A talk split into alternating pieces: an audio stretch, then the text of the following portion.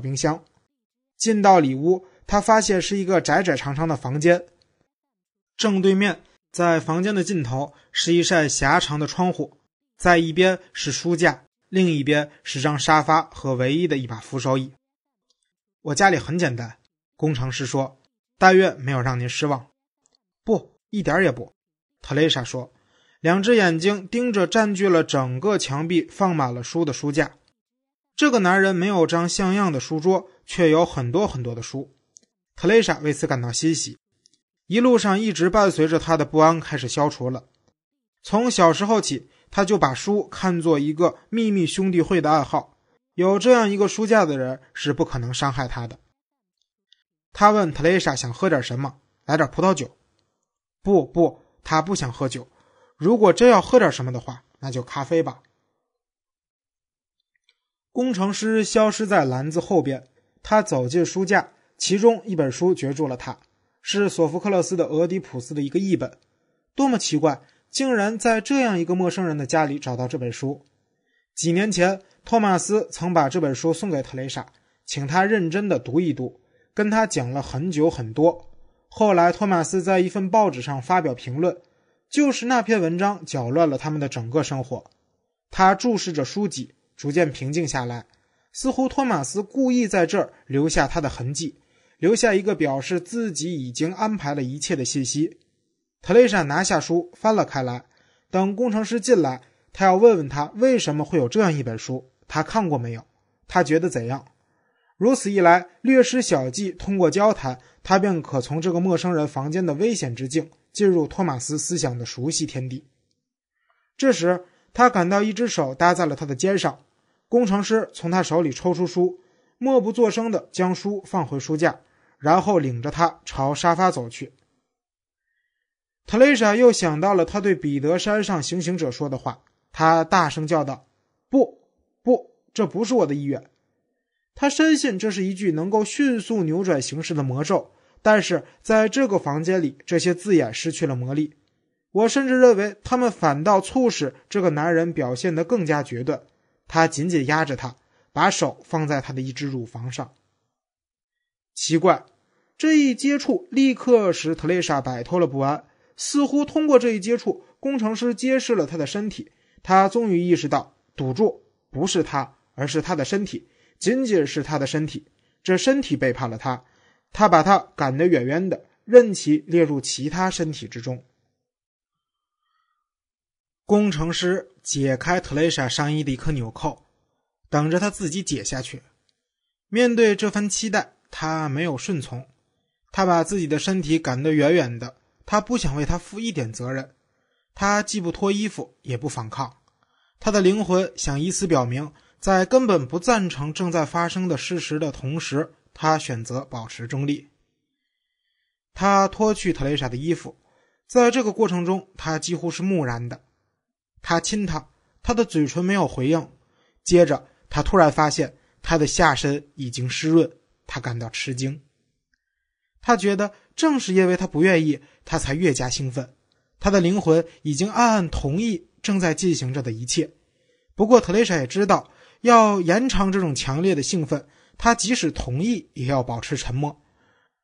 如果他高声表示认可，如果他同意心甘情愿地参加这场爱之戏，兴奋将会消失，因为刺激灵魂的正是身体对他意愿的不由自主的叛逆，正是其对这一叛逆的参与。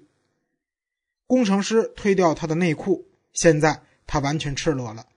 灵魂看见身体裸露在陌生人的怀抱之中，这幕情景他觉得难以置信，就好像在近旁凝视火星似的。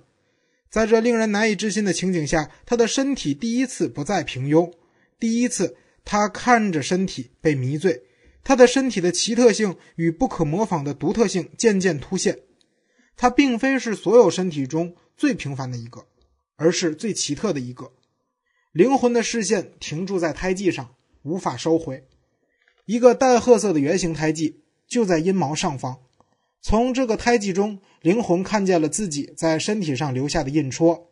灵魂发现。一个陌生人的器官如此贴近的在这神圣的印戳旁抽动，真是一种亵渎。特蕾莎弹起眼睛，看见了他的脸。这时，他想起他从未同意自己的身体、自己的灵魂已经刻下印记的身体投入一个他并不认识且他也不想认识的人的怀抱。顿时，心中涌起一股恨意，令人昏眩。他在唇间挤起一口唾沫，要啐陌生人的脸。他俩互相贪婪地注视着。他觉察到他的怒气，加快了动作。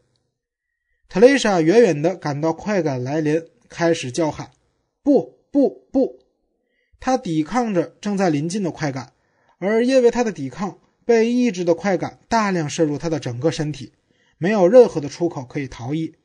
快感在他的身体里蔓延，犹如注入静脉的一剂吗啡。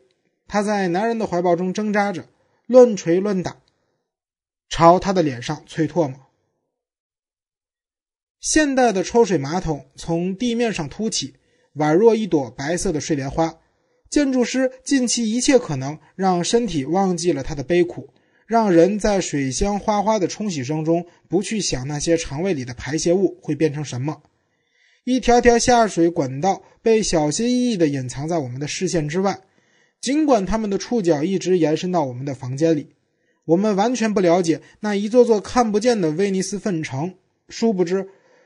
我们的盥洗室、我们的卧室、我们的舞厅和我们的国会大厦就建在上面。这栋位于布拉格郊外工人居住区的老房子的厕所不太掩饰，地面是灰色的方砖，上面孤零零地立着简陋的抽水马桶。这抽水马桶的形状不仅不让人想起睡莲花，反而提醒人们它实际上是一段下水管道的管口。抽水马桶上连木质坐垫也没有。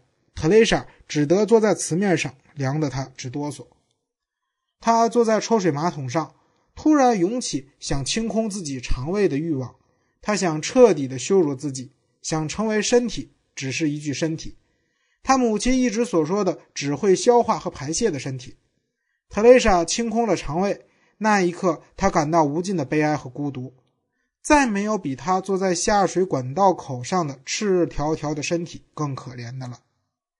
他的灵魂失去了继续充当旁观者的好奇，失去了先前的恶意和骄傲，他又重新回到了身体最隐秘的深处，绝望的等待有人来唤醒他。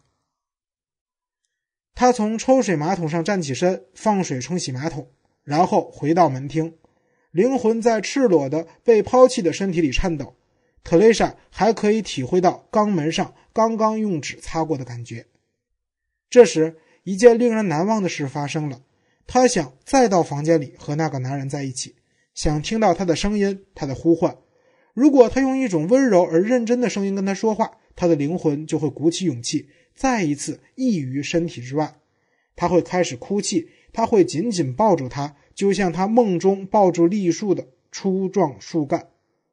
他待在门厅里，竭力克制住在他面前痛哭的强大欲望。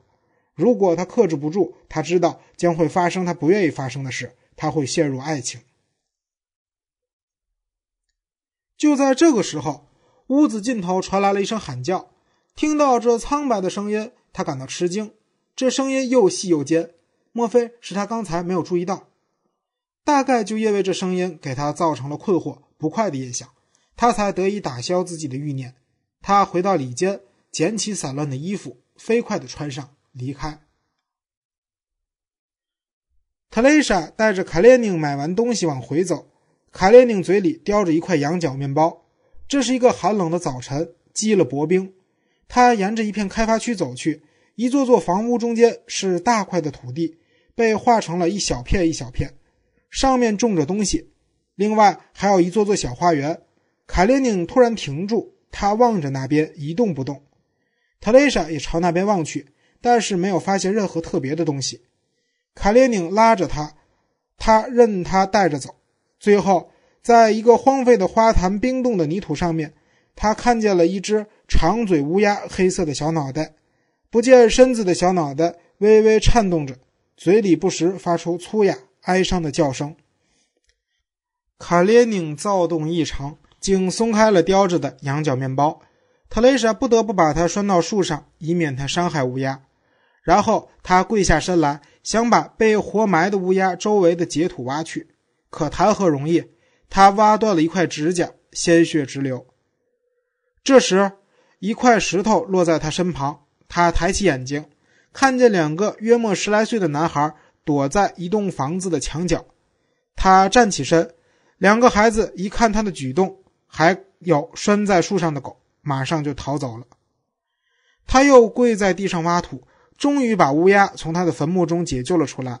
不过，这鸟儿已经不能动弹，既不能走，也不能飞。他将它包在自己围在脖子上的红围巾里，用左手捂着，紧贴在怀中。接着，他用右手从树上解开卡列宁，一路上不得不竭尽全力拽住他，让他跟着走。特蕾莎按了门铃，因为腾不出手到口袋里找钥匙，托马斯给他开了门。他把牵着卡列宁的袋子递给他，要拉牢，他嘱咐道。紧接着，把乌鸦抱进了浴室。他把它放在洗脸池下面的地上，乌鸦挣扎着，但是无法移动。一种稠稠的暗黄色液体从它的身体里流出来。特蕾莎用洗脸池下面的旧布片给它做了个垫子，不让它被砖面冻着。乌鸦绝望地颤动着瘫痪的翅膀，它的嘴尖尖的翘起。像是在责备什么。